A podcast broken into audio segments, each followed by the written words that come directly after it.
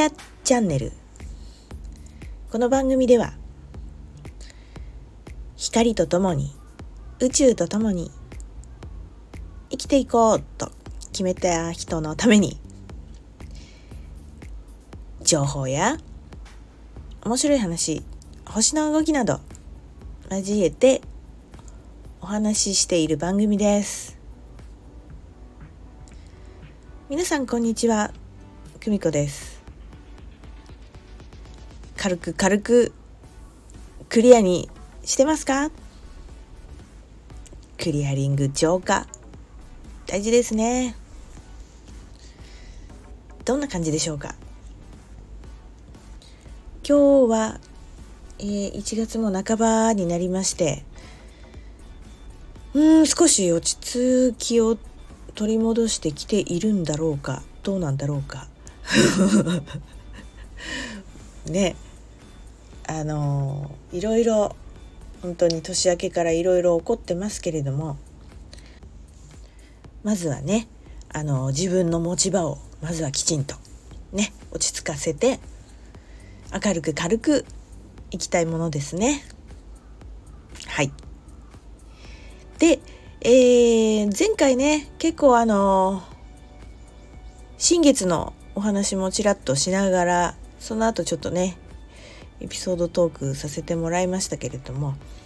えー、どうだったですかね？まあまあまあまあいいか。そう。で今日はですね、えー、まだね満月とかまでは結構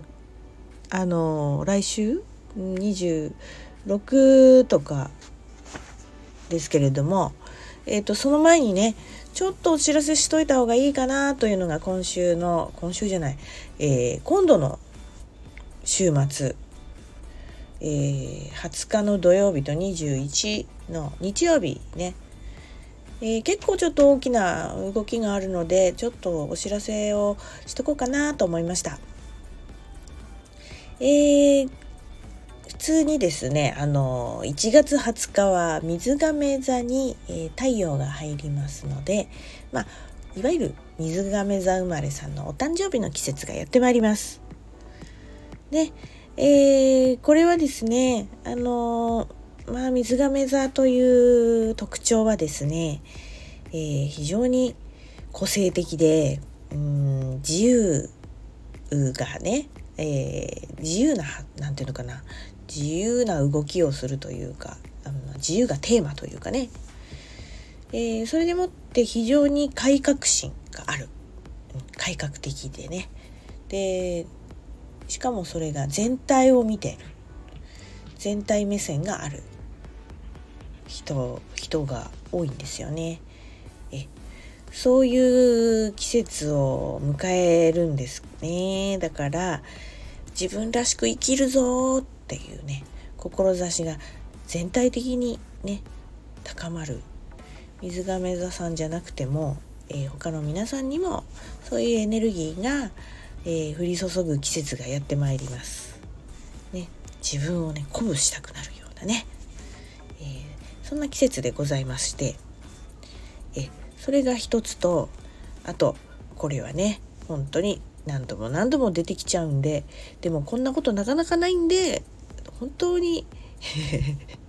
お知らせするんですが21日に冥王星が水亀座に入ります。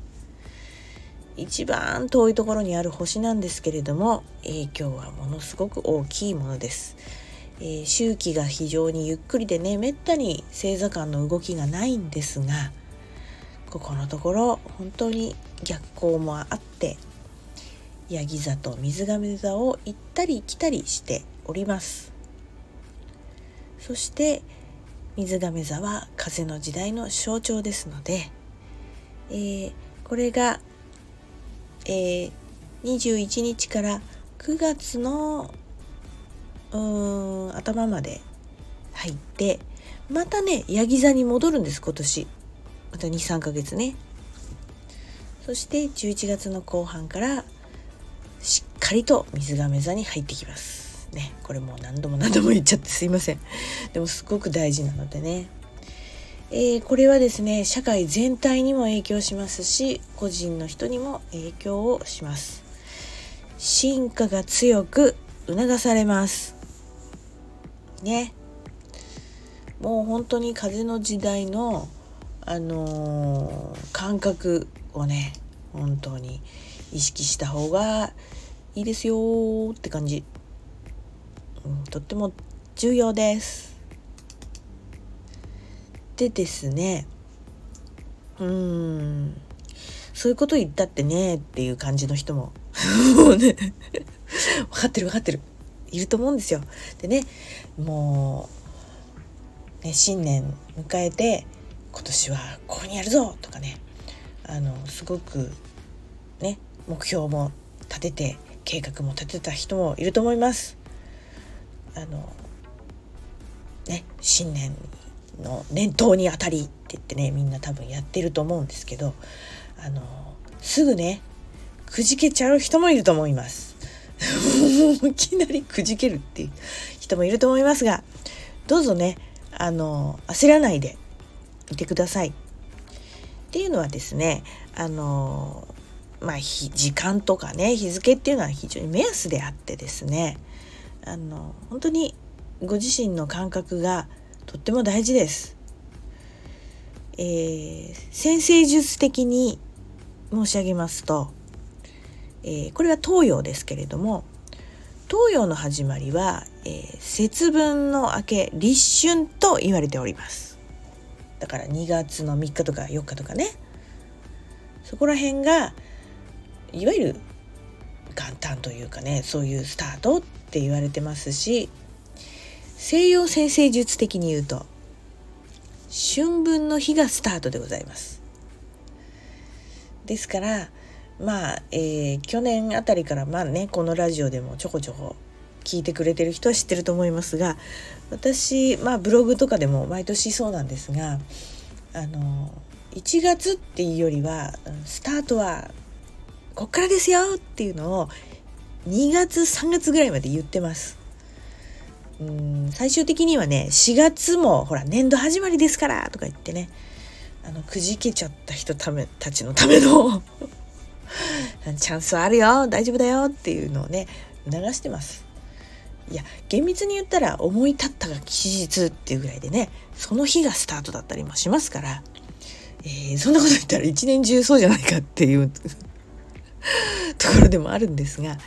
あのねあの本当にの焦らずねあのスタートを切ってほしいなと思います。うん、私なんかはね、えー、小学校やら中学校ぐらいまで本当にね、えー、学校で今年の目標を書いてきなさいとか言われてね書いてね張り切って書いて、えー、すぐダメになって自分はもうダメだなっていう、え、幼少期を送ってしまったんですね。えー、それで大人になってもそれは結構ねやってみてはくじけ、引きずったことがあります。それがですね、えー、いろんな戦術を学ぶ中でですね、えー、私はあの東洋の戦術で言うと、えー、天中殺っていうのがね、まあ、あるんですけれどもそれがですね、え12月まあその年でも言えるんですけど、えー、月でも当てはまるんですねまあ日にちでもあるんですけども、えー、12月と1月がですねなんと天中殺の月なんですね私。そりゃねえー、その天中殺っていうのはあの新しいことを始めない方がいいよって言われてるんですね。えー、っていうのはですね、えー、別に悪いことが起こるとかじゃなくてね、えーと、続かないっていうのが一番大きいんだそうですよ。だからその月はまあね自分で決断せずにおとなしくしてましょうみたいなことを知ってあこれかとね思ってああよなんだだから元旦に立てた目標がねこりゃくじけるわけだと思って、えー、ほっとしたっていう 経緯がございます。ね、だからあのついついねこう自分を責めがちな人がねもしいらっしゃったらあのスタートはまだね、えー、大丈夫です。いっぱいありますので、うん、ただあの準備は大事ですよ。やっぱり、うん、スタートが切れなくても事前のイメージやらねイメージトレーニングやらあの計画はすごく大事です。それを実行に移すのはね自分のタイミングがありますので、えー、そんなことをねお伝えしたいなと思いました。とにかくですね、えー、冥王星の影響はどうしてもあの大きいと思いますので、え、まずはね自分がとにかく元気にいてえ目の前のことをやってそしてまあ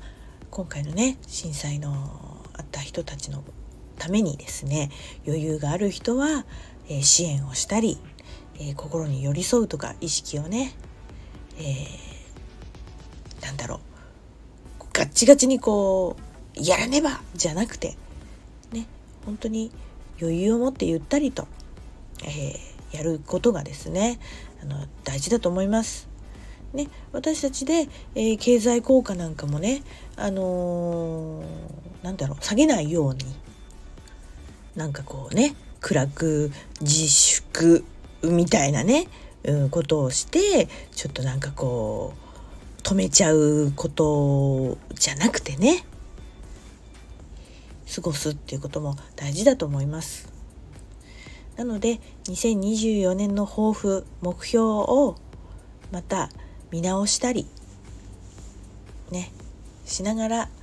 えー、軽く元気に過ごしてはいかがでしょうかはいえー、なんかね取り留めのないような なんか話になってしまいましたが、えー、ちょっと今日はこんな感じで、えー、おすすめをいたしました。はい、えー、また次回そうですね。また次の週もね結構星の動きありますので、えー、お伝えしたいと思います。よかったら聞いてください。最後まで聞いていただきありがとうございます。それでは次回お楽しみに。さよなら。バイバーイ。